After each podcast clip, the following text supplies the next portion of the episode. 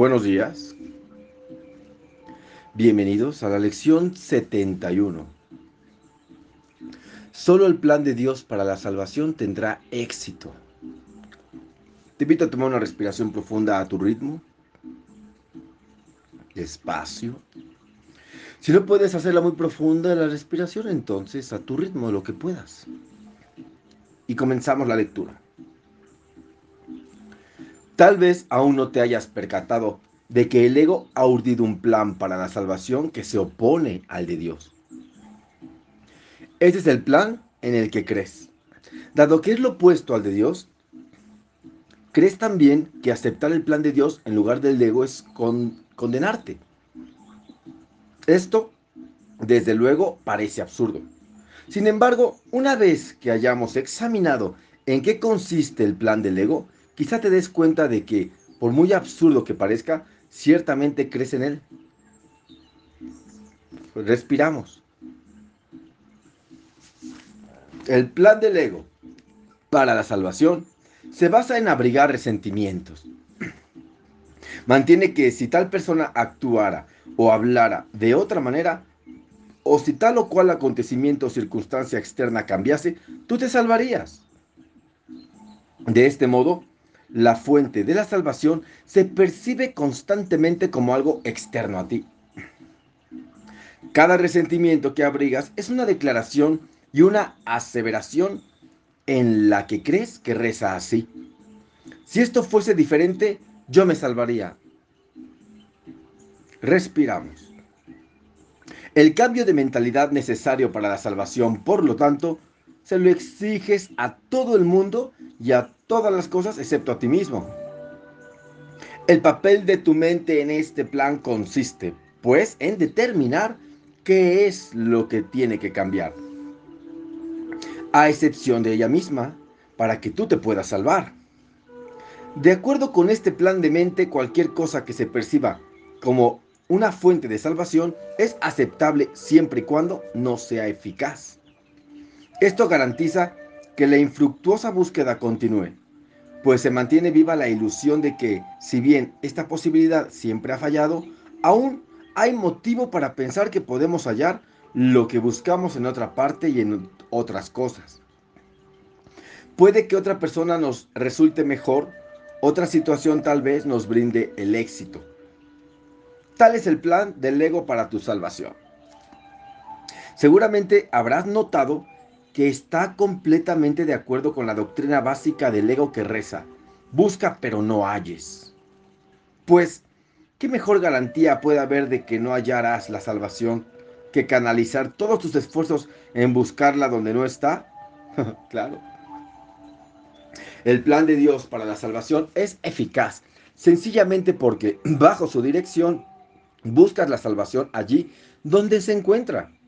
Pero si has de tener éxito como Dios promete que lo has de tener, tienes que estar dispuesto a buscarla solo allí. De lo contrario, tu propósito estará dividido e intentarás seguir dos planes de salvación que son diametralmente opuestos en todo. El resultado no podrá ser otro que confusión, infelicidad, así como una profunda sensación de fracaso y desesperación. Respiramos. ¿Cómo puedes librarte de todo esto? Muy fácilmente. La idea de hoy es la respuesta. Solo el plan de Dios para la salvación tendrá éxito. En esto no puede haber realmente ningún conflicto porque no existe ninguna alternativa al plan de Dios que te pueda salvar. El suyo es el único plan cuyo desenlace es indudable. El suyo es el único plan que tendrá éxito. Respiramos. Que nuestra práctica de hoy consista en reconocer esta certeza. Y alegrémonos de que haya una respuesta para lo que parece ser un conflicto sin solución. Para Dios, todo es posible. Alcanzarás la salvación por razón de su plan, el cual no puede fallar. Respiramos.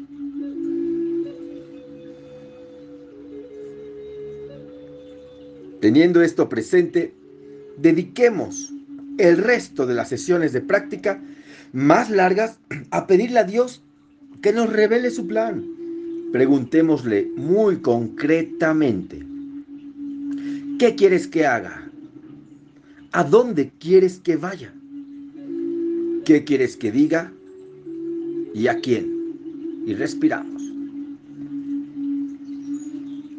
Deja que Él se haga cargo del resto de la sesión de práctica y que te indique qué es lo que tienes que hacer en su plan para tu salvación. Él responderá en la misma medida en que tú estés dispuesto a oír su voz. No te niegues a oírla. El solo hecho de que estés llevando a cabo los ejercicios demuestra que en cierto modo estás dispuesto a escuchar. Esto es suficiente para que seas acreedor a su respuesta. Respiramos.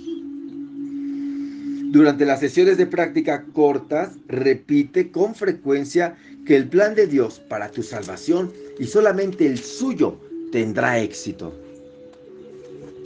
Mantente alerta hoy para no caer en la tentación de abrigar resentimientos y responde a estas tentaciones con esta variación de la idea de hoy. Abrigar resentimientos es lo opuesto al plan de Dios para la salvación. Y únicamente su plan tendrá éxito. Respiramos. Trata entonces de recordar la idea de hoy unas seis o siete veces por hora. No puede haber mejor manera de pasar medio minuto o hasta menos que recordando la fuente de tu salvación y viéndole allí donde se encuentra. Solo el plan de Dios para la salvación tendrá éxito. Y repetirlo y repetirlo. Y que tengas una excelente idea de práctica.